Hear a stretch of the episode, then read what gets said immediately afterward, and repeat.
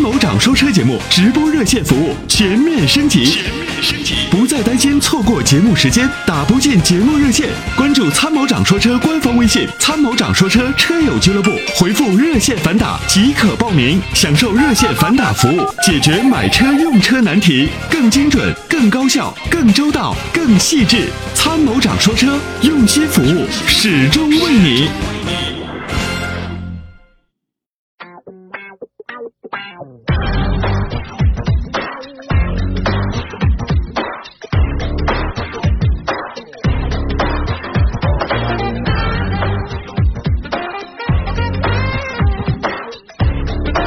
下午好，各位朋友，欢迎大家收听参谋长说车，我是队长钱海涛。我是长乐，嗯欢迎大家。这个感觉最近真的不会穿衣服了啊！这个今天感觉这温度一下又回到了深秋。这个今年这个天气真的非常反常，就是大家感觉一会儿热一会儿冷，一会儿热一会儿冷啊，都进入到即将六月份了。农民伯伯不高兴啊！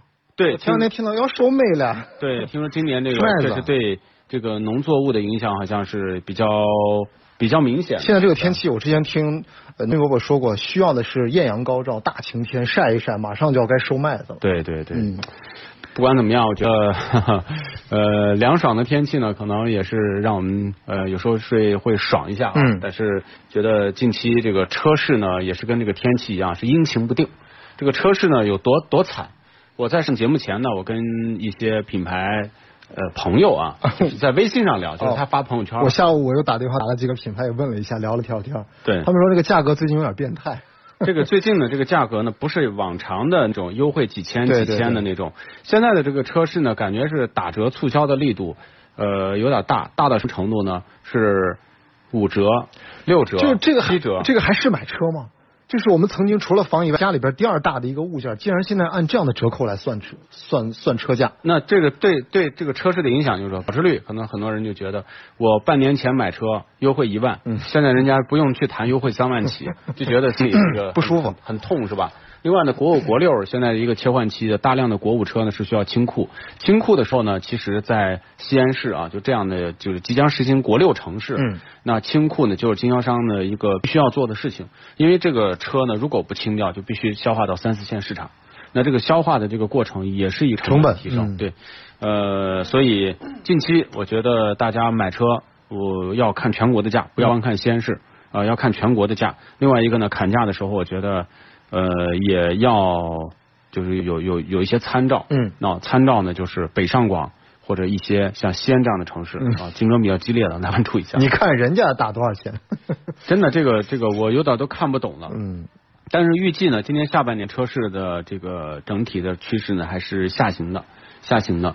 呃，应该说今年除了个别企业在增长之外，很多车企都是两位数的负增长，两位数的负增长，比如说吉利，比如说通用，比如说大众。啊，都是两位数的负增长，因为他们已经走入了一个应该说历史的高点，但高点之后呢，就不可能再来高点了，对吧？他们可能就会逐渐逐渐的迎来拐点，啊，那拐点，这个拐着拐着看怎么拐啊。拐着拐着呢，可能就就回归到回归到他们应该在的位置。因为现在这个回归可能也是对于很多买车的人来说，这更趋于理性一些，是不是？对呃，今年增长的品牌呢，我是觉得是口碑这些年做的很好，就是他们卖车呢，不是一开始通过广宣啊那种铺天盖地的广告去打起来的，而是说真的很慢。就是我周六实际开了一个会，嗯开会的时候呢，我就不说什么品牌了，嗯嗯就是他们看到这个品牌发展，它是一步一个台阶往上走，嗯，实实在在的。非常实在，嗯。就是一年十万辆的爬坡，嗯，哎，爬爬爬爬到七十万辆。他说我们明年八十万。不像很多品牌呢，今年七十万，明年干一百四十万，对对后年干一对。百八十万，大后年干两百万辆，就就就人家这个理念，可能不是说现在要那种，比如说一一下来个一夜爆款，或者说我这个量一定要上到什么样的一个程度。对我慢慢的就是我可能没有一下特别好，但是大家都在衰退的时候，我也不会一下往。而且人家还在两位数的增长，嗯这说明什么呢？说明就是说，第一呢，就是说目前存量市场不是增量市场啊，存量市场当中呢，就是说广义上来讲，中国一年的机动车需求量在两千万多辆，两两千多万辆是是基数，嗯对吧？第一不可能低于一千八百万辆，对吧？那么这个量当中呢，就是说谁的产品真的稳，让谁就能占据一定的市场份额，这是一定的，嗯嗯对吧？你占据不了，那那是你的问问题，为什么人家人家可以？对吧？第二个呢，就是认真真做企业做服务的品牌呢，到现在是我觉得呃，它被市场的这种接受度啊，是这个是是非常稳稳定的，就是口碑的建立，对吧？很多品牌是这样，就比如说某自主品牌这两年上升速度非常快。呃，真的很强势，嗯，对吧？原来呢，被被人就是诟病的一些质量问题啊、技术问题，自从收购了某国际知名品牌之后呢，一夜之间就感觉傍上了大款，拥有了很多核心的技术，华丽转身，华丽转身，就觉得自己已经这个成为国际一线，蜕变蜕变了。嗯，但是呃，我觉得这里面有两个问题：第一，你没有做好卖一百多万辆车的准备；第二个，你里面的人呢也没做好国家的准备。就说呃，那。我说这个话可能难听，软件硬件都得上得去，就是你是需要积累的。对，你说三五年你就能变成世界一流是不可能、不现实的。包包括你的人，你也没有做好这个准备。因此，我就会发现呢，过去态度很轻谦和的这些职业经理人，现在他不知道怎么跟你去相处。什么意思呢？就是过去我们就是很 大家很自然的相处，现在突然不知道背着手也不合适，有感觉，真的有感觉，就有种有点让他感觉就是手足无措。就我到底是什以什么样的一种姿态来迎接你，都就不知道了。你说我不卑不亢吧？我现在好歹是大品牌。对，我现在我给你太迎合吧，是不是显得我太太太没有调性？就是觉得都是找我的，对吧？就是就是这个真的就觉得，你看原来呢，大家很自然坐路边吃烤肉、吃烤串，觉得很自然。现在就就提前还有还要有人有人安排多一下啊，对，提前有人安排，然后呢，提前还有流程，就觉得呀，就突然间就要又又要向国际化的去靠拢，不好不好？真不好，真不好，对吧？就是某自主品牌，我觉得真的就现在。你就说今年是迎来一个衰退，就是往下往下走。就说我们开玩笑说，当潮水退去的时候，谁谁在裸泳就看出来了，对吧？都水深的时候看不出来。对，现在潮水退去的时候，我告诉你，今年的衰退是将将是不可避免的啊！这个我也要这个跟大家讲，就是汽车这个行业呢，它是一个呃发展一百多年的一个行业，嗯，呃，它的这种规律。现在还是比较稳定的存在的啊，不可能说你三五年就会成长为一个什么，没有那种可能。包括造车新势力，我说了，造车新势力现在像特斯拉终于进入到一个量产期，就是大规模制造，痛苦才开始，痛苦才开始，对吧？各种质量问题啊，各种各样的品控问题就已经是大范围的出现了，对吧？也是。你知道我为什么不买进口版的特斯拉？嗯，因为国产版的特斯拉的质量要比进口版好，很多人不理解，因为。马斯克在内华达州的这个工厂是边开始改造边建，它是帐篷工厂。那么帐篷工厂里面的建设的时候呢，因为他没有经验，他都是不停的去去搭建。搭建的时候就说你是万辆，开始你看它周产是几百辆，对吧？几十辆、几百辆、几千辆。那么这个爬坡的过程也是他在开始学习大规模制造的过程。你想，他这个过程当中的质量稳定度能好吗？工人的培训能到位吗？对吧？而且美国工人的素质，我跟大家说，其实不高。尤其是生生这个生产线上的一线的工人，因为我去过，嗯，聊着天儿，你看都是那个纹着身，然后长就随意性很随意性很强，就是在那边聊边撇撇，然后边开始干活。他不是一个那种像日本的工厂那种，就感觉是机器人，就是人形机器人啊，就是好像很刻板的。没有德国其实也是这样的一个，像日本人有点像。就工作的时候也是非常严谨认真，但是只有美国的工人，我就感觉这是造车，就感觉是一堆人在夜店里啊，就是哟哟，就是边边开始造边边玩，真的就是它比例。那么所以从这个角度来讲，就造车新势力是有很长的路要走，而且新品牌的这种快速的增长，实际上埋下了巨大的隐患。所以大家买车，我觉得一定要看这个企业是不是在前几十年、上百年当中发展的非常稳健。那么它在未来的几十年规划的也非常到位，也非常稳健，一定要看这个啊！就跟大家絮叨两句吧。反正最近这个车市的情况不太好，大家呢买车的时候一定要多对比，要看全国的价格，要看走势。嗯，也别不能单一的被价格蒙蔽啊。是。好，我们来有请今天的第一位朋友。喂，你好。喂，你好，长乐哥。哎，你好，是冯先生是吧？哎，是是，参谋长你好。哎，Hello，Hello，Hello，你好。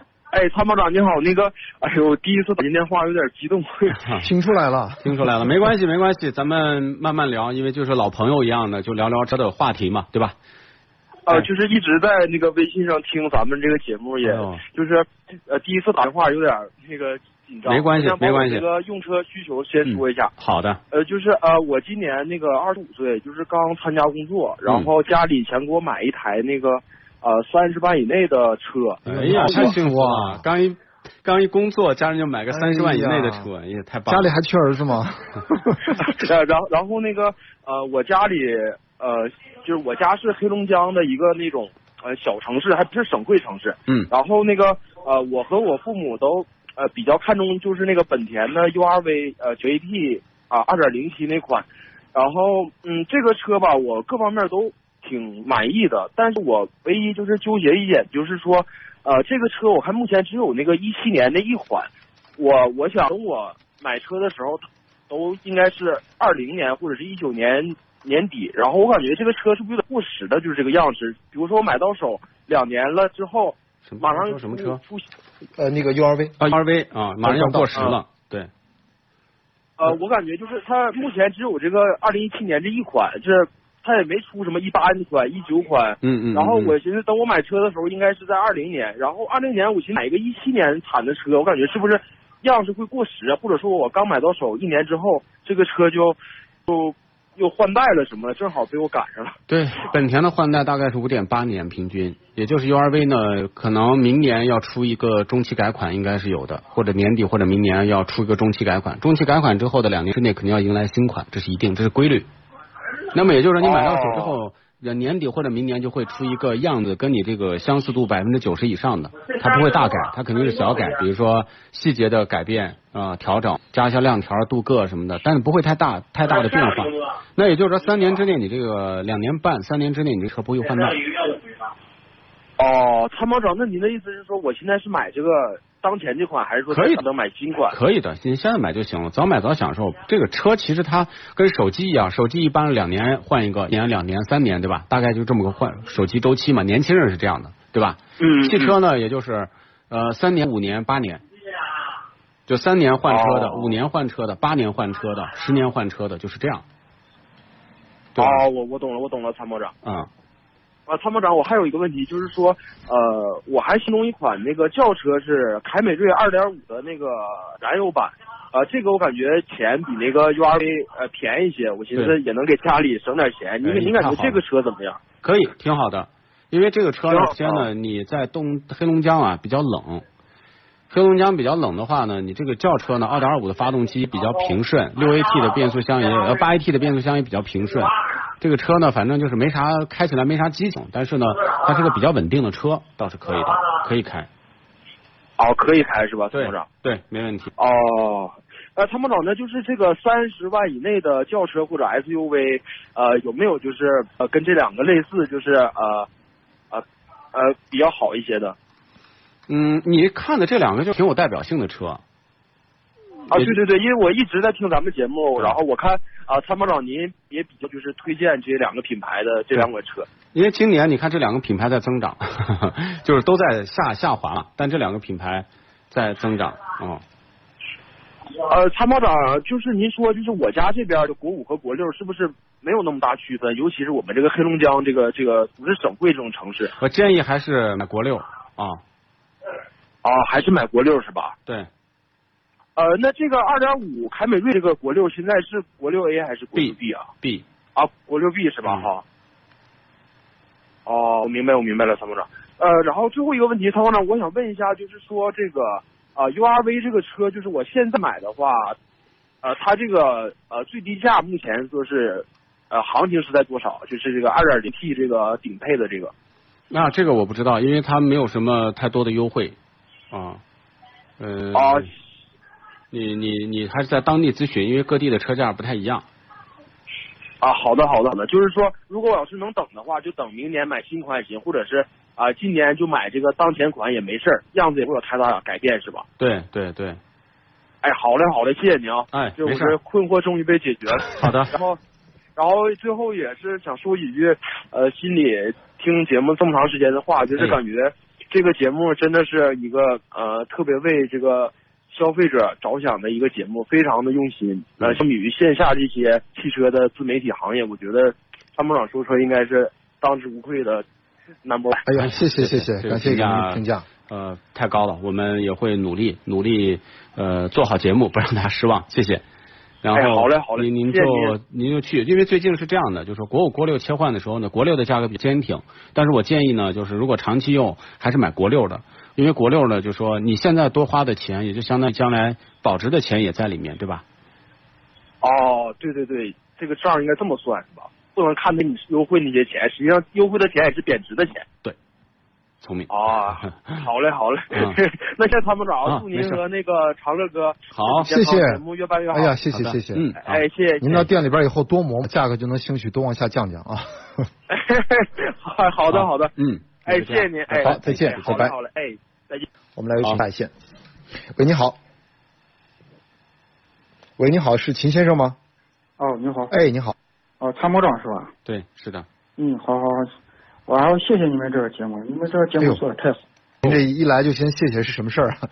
哎呀，你就上次我那个宝马叉一那个事儿，哦你说解决的太好了。呃，后来我们这个跟宝马那边说了，他们态度怎么样？这个事情处理的过程怎么样？我想了解一下。哦，就是他们也很有诚意，他们当天早上他们就直接四 S 店过来三个人，然后直接给我送来代步车，然后把我车开走了，嗯，说五天之内给我修好。对。然后呢？现在呢？还在现在在修，嗯现在他们正在正在维修当中呢。嗯，那就好。也就是说，哦首先呢，咱们先看的是态度啊，是不是态度比较积极，愿意去积极的去面对问题？因为他们之前找我解释了说了一堆，我说呃，我说不管怎么样，作为你们的客户出现了抱怨，你们第一时间呢应该是积极的去跟客户联系，去解决问题，去了解他为什么抱怨，因为没有人无缘无缘无故的去抱怨，对吧？对。那抱怨一定是有原因的。呃，所以呢，就说我也是跟他们讲了。不过我觉得宝马呢，你看他们从上到下还是对这个事情比较重视。对，对啊，我就说如果没有咱们这个节目，我还真不知道该咋办。那啊，呃，我能理解，因为消费者确实有时候在四 S 店面前，可能他相对弱势一点啊。也通过这个事儿呢，我们也也也是跟他们也讲了。所以呢，你是这样的，车辆呢回来以后呢，有正当的诉求，咱们及时的提啊。我们希望就是把车辆收拾好嘛，对吧？那肯定是的。嗯，行了，没问题，那你就正常开。我们也了解您的这个信息了，然后有任何问题随时关注参谋长说车，好吗？行行行，那谢谢你。没事，好，再见，拜拜。嗯，嗯好，再见。诉求得到满足是最开心的。他是这样子的，嗯就是宝马的那边呢跟我回了这么一条信息，说，呃，总部对他们很严厉，嗯，就意思说不管怎么样，你要把这个问题处理了。先解决啊，那么。他们的回复是这样说的，意思说对于客户的很多合理和不合理的诉求，他们都会满足。我说不合理的诉求为什么要满足？嗯嗯，就我不希望你做过了，对我只希望你做到你该做的事。不是说一味的只是为了说平息这个事儿，什么都是可以妥协的。对了，我们是还是要坚持的。是，那么我们一定要支持用户合理合法的维护自己的权益啊。那么如果上级，比如说这个品牌对你有考核，是因为这件事情的性质转变了，而不是要求你呃这个做一些你不该做的事情。嗯性质转变就是说，那用户的抱怨、用户的问题你没有重视到，那用户呢这个抱怨升级了，对吧？升级之后呢，我们再次返回去，那么品牌考虑的是品牌的形象问题。他不是考虑这件事情的舵，嗯比如说简单的对对错，对对吧？嗯甚至说，那么考虑到态度问题，就你这个四 S 店是不是在第一时间与用户取得了联系，并且积极的去替用户去解决问题？而且呢，我那次跟一个品牌的一个负责人在聊，他说是这样子的，其实有相当一部分问题是最终不了了之的，也就解决不了。嗯嗯但是为什么用户不投诉呢？因为他们的态度让用户觉得他们是在负责任，所以这个是主动积极的。对，所以这个问题呢，最后用户也能理解，对就说哎，那处理吧，处理不要就这样，反正我有问题，你还能管我。嗯嗯最怕就是什么呢？不确定，不确定是什么呢？没人管，没人问，那用户就会无限的遐想。那万一怎么样怎么样怎么样，将来你又不管，我会怎么样怎么样怎么样？这个结果万一就是说一想太多的之后哈，人心里没没着没落这。往往这个事儿就慢慢就扩大了。对，那今利之星这个事儿也出来了，就是利之星被罚了一百万。嗯那发动机呢确实属于这个制造缺陷啊，导致的这个女车主出现的这个问题。那这个问题呢出来以后呢，今天我们也关注了一下。那利之星呢，其实现在已经停业有一阵子了，当然这个。呃，应该说这次的损失是非常大的，嗯我觉得教训是非常深刻的。那有可能接下来就是开业，啊，因为这么大的店，那么作为当地也算是一个利税的一个，对吧？一个商这个这个比较大的 4S 店，嗯，呃，它也是在西高新区域为奔驰用户提供售后服务，对吧？和购车的这个服务，嗯因为它 4S 店的网点布点是非常讲究的，对对吧？你不能让西郊的人天天跑到南郊、跑到北郊去看车，也不太方便，嗯对吧？那我们这个开业之后呢，奔驰新推的这个服务公约，能不能对于奔驰品牌将来的这个整体的销售售后它有一个很大的提升，我们也将密切关注。我们来继续有请热线的下一位。好，有请马先生，马先生你好，哎，你好，你好，嗯部长你好。你好。，Hello 啊，我现在就比较，现在有二胎了吧？我现在就比较纠结这个，就是奥德赛混动和和 G 二八。嗯嗯呃，我听你节目，反正是你的一般的这个语音吧，我大部分大部分也都听过了，你包括这个 G 二八和那个奥德赛。嗯。这个反正你反正近段时间，反正你 G 二八这个中国这个保险是吧？那个协会的，反正就一个碰撞碰撞一个实验是吧？感觉。嗯嗯嗯心里比较挺纠结的，还评评定的是差，就是嗯，对。呃就是比较纠结。所以你不要看着这个车是大，感觉就安全。这个大跟安全呢，有时候呢没有一个直接的关系啊，这个要看它的结构。以前吧，你要从给老百姓这个这个这个这个这个，就是说，呃相对来说就说，别克相对来说沉，呃，用料比较实在，相对它比较安全，就是第一感觉，反正嗯相对来说。对，你，G 二八吧，我呃这个这个奥德赛吧，我也去看了，就反正反正我觉得就是后排吧，反正就是第三排离的这个玻璃，反正有点近，我感觉反正是。这个是这样的，我我我这么跟你讲吧，就说嗯呃，如果你高速多，那发生追尾的概率就大，尤其是大车，对吧？对对对。如果是市区的话呢，基本上就是说卡车不多，重卡不多。对那么重卡不多，发生事故呢，多数的时候不是在玻璃，是在你的尾门那个地方，车门尾门。那车门那个地方呢，呃，我有一台这个车，我上次被一个奔驰 S 加着速撞出一个车身那么远，嗯撞出一个车身的后尾门整个都换掉，但是从它那个溃缩啊，因为那个车的车损是将近十万，就你知道它撞我撞的有多狠啊。对对。然后这边呢，就是说车尾门换掉以后，底下的梁都没有变形，梁的是吧？啊就是从这个角度来讲，如果是重卡撞到后面玻璃，那确实对这个成员的这个脑部是有一定影响的。所以如果说我这个问题这么看，如果你市区多，我们这种概率是非常低的。对对对。那这个就是您取决于您高速多不多，您这个我这个高速吧，怎么说呢？我对象吧，可能是就是说上他娘家去吧，就是一个小时高速一般一个小时车程吧，对你大约反正是一年也得我跑个二三十趟吧，有时候再再出去一家人再出去玩玩去，就说假期也就一两趟吧，最多。嗯嗯嗯，那就平时平时的话呢，呃主要是在市区里开，反正是大部分时间。大部分市区的话，我觉得对，呃，奥德赛的好处是什么啊？首先说，奥德赛的好处呢，如果是混动版，就是油耗比较低，动力比较强，然后呢，空间呢这个灵活性，实际上它的第三排比 G L 八舒服。G L 八的第三排，实际上它的头部空间并不宽裕，腿部空间也并不宽裕。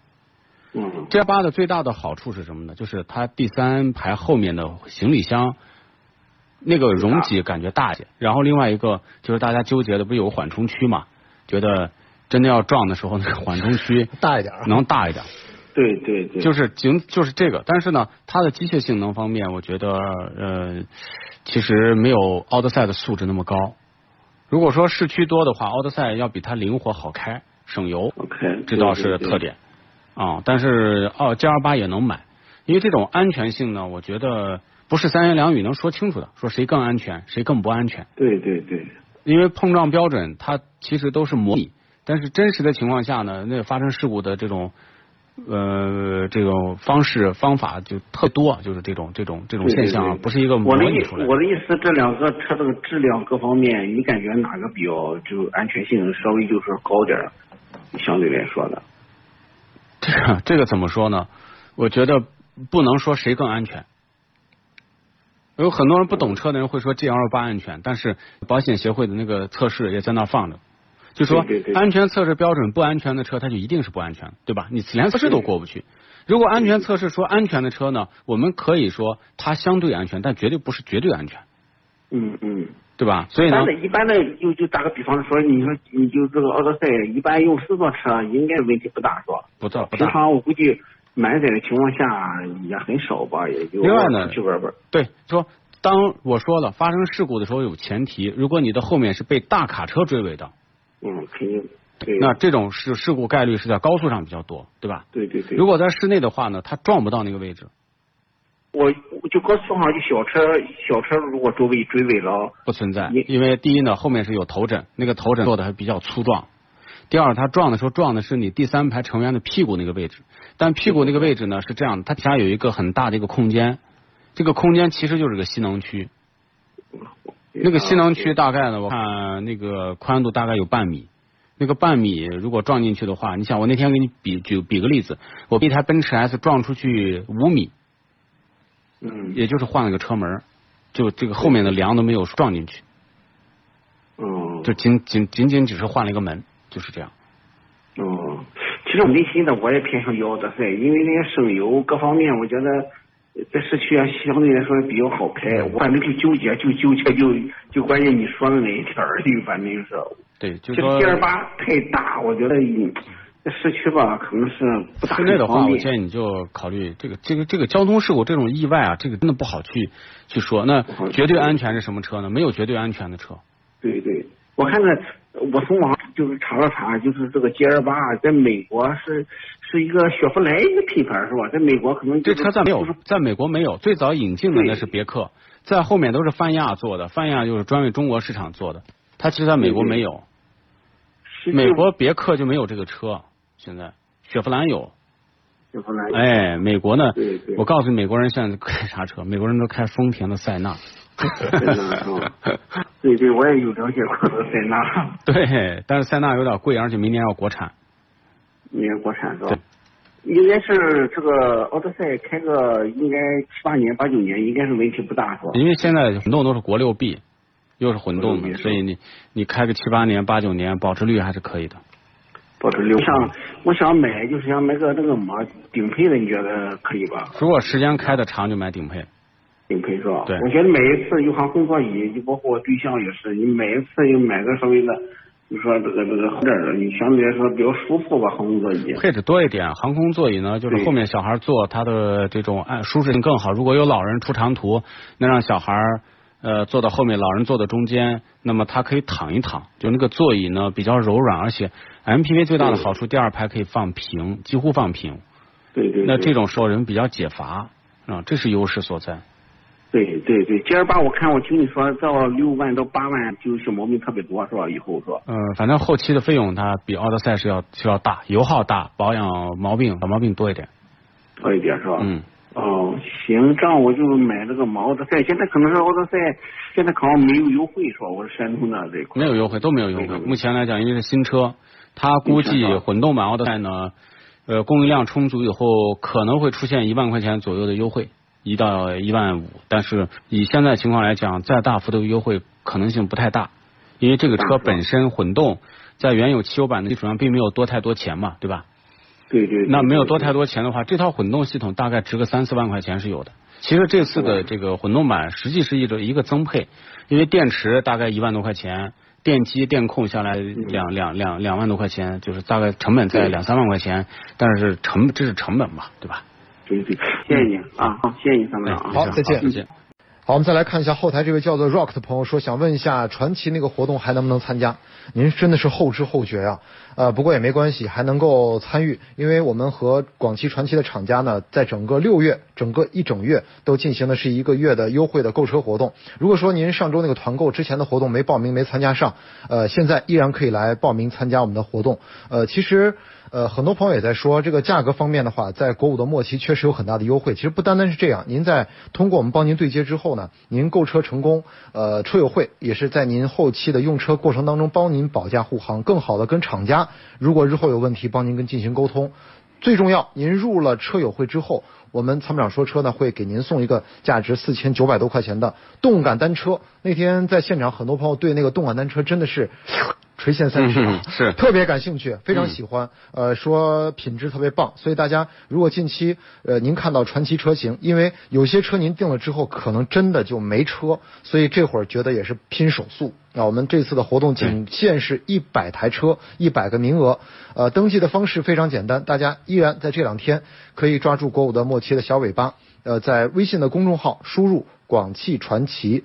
输入“广汽传祺”或者直接输入“传祺”两个字，大家那个“祺”字一定要看一下啊，一字旁的“祺”就是那个传奇品牌的名字。入会成功，欢迎您加入，谢谢。嗯，有请我们下一线，喂，你好，哎，你好，哎，你好，王先生，哎，参谋长你好，那个很高兴在这儿见到您啊，哎。就是我是天津的一个卡罗拉用户，哦，然后我这车是一点六排量的，然后在天津买了，就是一八年一嗯两年吧，还不到，一八年一月份买的车，这车是这种情况，嗯。然后现在遇到的问题就是 要挺无语的，就是我也没想到，就是现在发动机那个油箱小油箱渗油，就是咱们就是那个放机油的地方，就是一个油箱嘛，它渗油了，你知道吗？嗯嗯，然后还底还挺多的，就是侧面，然后那个上部也有，现在出现这种情况，然后这个车呢很多问题知道，而且还有什么车门异响之类的，哎呀，挺烦的，现在是。嗯，